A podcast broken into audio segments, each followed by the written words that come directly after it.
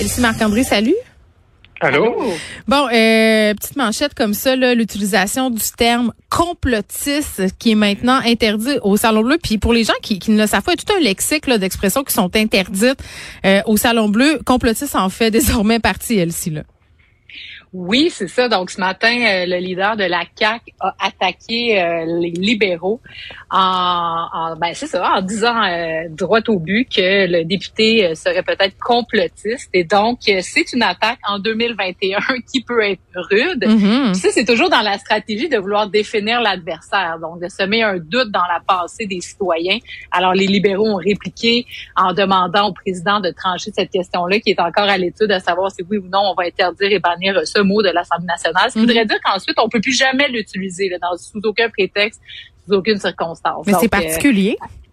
Oui, ben oui, c'est sûr, mais en même temps, complotiste, euh, c'est c'est lourd de sens parce que ça signifie en quelque sorte qu'on croit plus en l'État, donc euh, en la manière de mm. gouverner. Euh, mais c'est un mot qui, qui est perçu là-bas comme étant une insulte finalement, un peu comme. Exactement. À quand le terme woke proscrit salon bleu Ça serait, ça, ça serait dans la même veine. Exactement. OK, on va se parler de la langue française, non pas des expressions interdites, mais de la crise de la langue française là, euh, on sait, là, le PDG d'Air Canada a été dans l'eau chaude pour son discours prononcé en anglais, M. Rousseau. Là, c'est au tour du PDG de SNC Lavalin euh, de s'être exprimé en anglais. Ça crée là aussi euh, des insatisfactions, Marc-André.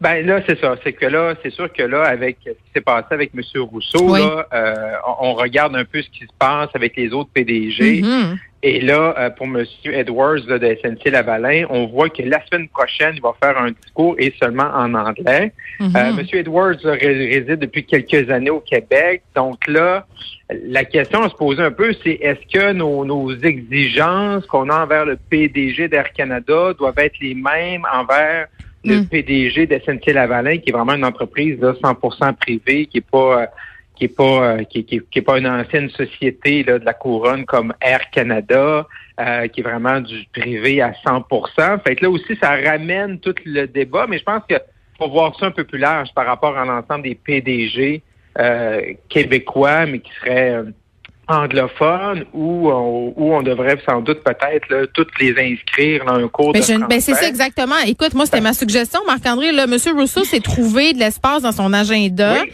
Euh, écoute, miraculeusement, là, ça s'est ouvert. Trois choses, le ciel s'est ouvert, l'horizon s'est éclairci. On devrait tous les inscrire au même cours, hein, avec le même professeur. Oui, on s'entend la même journée, lundi matin, 9h, 11h, cours de français, tout le monde ensemble à, Montréal, puis on prend un petit cours de français. Sur Zoom, ça va euh, très, très vite. Ça va être facile, facile. Exact. exact. Donc, blague à part, je pense que chaque, institution va devoir faire un, état de conscience. Ben, bien sûr. Et, ça va passer par les conseils d'administration. On, on le voit, on le veut avec Air Canada. Ça, faut, ça passe par, par, les conseils d'administration que ceux qui embauchent puis qui, qui choisissent les PDG, que euh, que, en plus, qu'on nous dit c'est français fonctionnel, ça soit vraiment, mm. puis que ça soit une compétence qui, qui est inscrite. Puis, euh, puis en même temps, euh, Marc-André, je me fais l'avocat du diable un peu, puis je me dis, tu sais, si on engage les gens pour leurs compétences, euh, bon, mettons que le PDG envisagé ou la PDG, là, il y a quand même des femmes qui occupent des fonctions comme celle-ci. Mm-hmm. une langue anglophone, peut-être qu'on l'engage quand même, mais que dans son contrat d'embauche, c'est une obligation de faire des cours du soir, entre guillemets, de français. on, peut aller là, là aussi. Oui, puis on l'a vu, à Ottawa, euh, à un certain moment, le vérificateur général, M. Ferguson, était euh, une langue anglophone, puis lui, ça avait donné le défi de l'année d'après de présenter son rapport en français, puis il l'a fait. Ça se fait, là. Faut pas se priver de bons candidats, mais ces candidats-là doivent se montrer intéressés euh, à la langue française. Et Elsie, on va se parler un peu euh, des cégeps parce qu'on le sait là euh, pendant bon l'automne dernier en particulier, on en a parlé beaucoup des cégeps anglophones. Le plus gros cégep anglophone, c'est le Collège Dawson. Et, et, bon, les gens ont des craintes par rapport à tout ça parce que la majorité des, des, étudiants qui sont dans les cégeps anglophones, ils sont allophones. Exactement. Puis donc, une nouvelle étude qui sort ce matin, ça tombe à point parce que la question de la langue française est importante. Le projet de loi 96 à l'Assemblée nationale, mm. donc la nouvelle loi 101, euh, est à l'étude euh, prochainement. Et donc, euh, cette nouvelle étude qui nous dit que finalement, en 95 et 2018, il y a une croissance de 30 dans les cégeps anglophones, ce qui est quand même pas rien sur le réseau complet. Et la donnée vraiment marquante, c'est que 38 des étudiants dans ces cégeps ne sont, ben, en fait, sont des allophones, donc ne sont pas la minorité historique anglophone qui, elle, est protégée par les dispositions de la loi 101. Donc, euh, le questionnement demeure entier et maintenant, la pression va tomber sur le dos du gouvernement. Est-ce qu'ils vont, oui ou non, hmm. euh, modifier leur projet de loi, l'amender pour inclure euh, finalement cette disposition qui inclurait les cégeps. Ça a été critiqué, hein, tu le disais toi aussi, là, que ça manquait de mordant à ce niveau-là. Ben c'est ça, c'est que l'enjeu principal, c'est pas la maîtrise de l'anglais. Bien évidemment, on souhaite que tout le monde soit bilingue, voire trilingue, mais l'enjeu, c'est que le cégep, c'est un lieu de socialisation important, et on le sait qu'ensuite, euh, les jeunes qui fréquentent le cégep ben, vont euh, dans une grande proportion là, poursuivre leurs études en anglais et aussi surtout se socialiser, donc euh, rencontrer un groupe d'amis, euh, euh des, des chums blonds, des bref, consolider leur vie mm-hmm. en anglais à Montréal. Puis on l'a vu donc, comme dans le cas de Monsieur Rousseau, c'est très possible de vivre juste en anglais au Québec, à Montréal. Alors ça devient un enjeu criant, d'autant plus que on le voit, la croissance, elle est marquée. Donc si on fait rien, le projet de loi de la CAQ, ce qui nous dit, fait un pas en avant. Donc, on veut bloquer les admissions.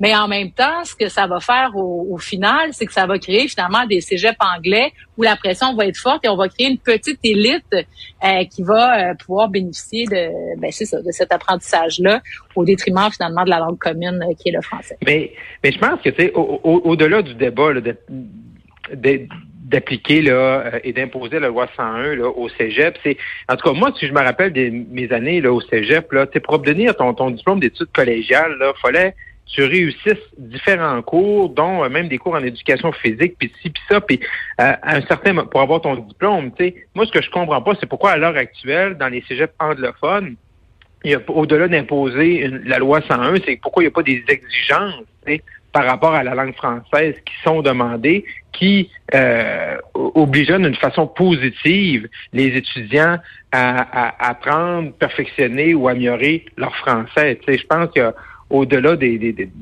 des, débats euh, qui sont un peu plus houleux, pourquoi on n'a pas déjà ces exigences-là et que les gens qui sortent comme il y a des cours d'anglais qui sont imposés dans, euh, aux études collégiales universitaires, que le français soit aussi demandé à ces gens-là, puis qu'il y ait une connaissance du français. Exactement. Mais ça, là, oui, mais ça là-dessus, tu as raison, Marc-Henri. Puis le projet de loi prévoit tout de même un examen uniforme de français, de euh, français et anglais dans les cégeps. Donc ça, c'est ça, c'est vraiment bien. L'enjeu, par contre, c'est que les allophones sont allés au, euh, au primaire et au secondaire en français, donc connaissent le français. C'est pas ça l'enjeu principal. L'enjeu principal, c'est qu'après ils vont faire leur vie. C'est ça, ils vont faire leur vie en anglais. Mais mais bon, puis il y a des exceptions. C'est le tremplin. Exactement. Oui, mais, c'est ça. Mais, mais, mais, mais, mais, ce qu'on a vu avec M. Rousseau, c'est exactement ça. Puis peut-être ça nous a fait mal, ça fait mal à certains de voir qu'on était capable de vivre, exemple, 14 ans. 14 ans. 14 ans. Bon, ça fait mal de, voir ça, mais Mané, c'est que je veux bien croire qu'on peut imposer des choses au, secondaire, au cégep, au collégial, dans le, parcours euh, scolaire, mais on peut pas non plus empêcher les gens, euh, les gens à la maison vont parler la langue qui de leur choix. C'est ça aussi, il faut voir mener aussi les limites, mais je pense qu'on aller des fois sur l'aspect plus positif de la chose d'apprendre la langue française, de voir oui, que la police de la langue, mais de jouer la police. Moi, c'est j'ai un bémol beaucoup, mais mais mais je comprends ce que tu dis. On Ben, c'est comme la parité, c'est les gens qui chialent contre la parité. Ben oui, mais si on fait rien puis si on l'impose pas la parité, les choses vont jamais changer. Fait que souvent, faut ouais, passer. Mais on peut pas imposer quelqu'un qui, qui reste dans l'Ouest Island de parler en français. Si, non, mais non, non, non, mais on peut faire des règles pour la vie en société, pour euh, s'organiser pour que les francophones soient représentés dans les institutions et tout ça. Puis après ça, ça, ça fait son effet. C'est parce que c'est plate. Au début, on a toujours besoin un peu de pousser dans le dos puis de réglementer. les deux côtés euh, euh, ont des avantages puis des inconvénients. Là, moi, tu, le sais, là, je suis pas vraiment pour la police de la langue, mais à un moment donné, je veux dire, il faut quand même mettre des limites. C'est ce que je pense. Exactement. Puis sur le cégep euh, primaire, secondaire, ça avait créé un tollé à l'époque quand la loi était adoptée. Puis finalement, on est heureux aujourd'hui. Puis on entend plein de témoignages d'enfants de la loi 101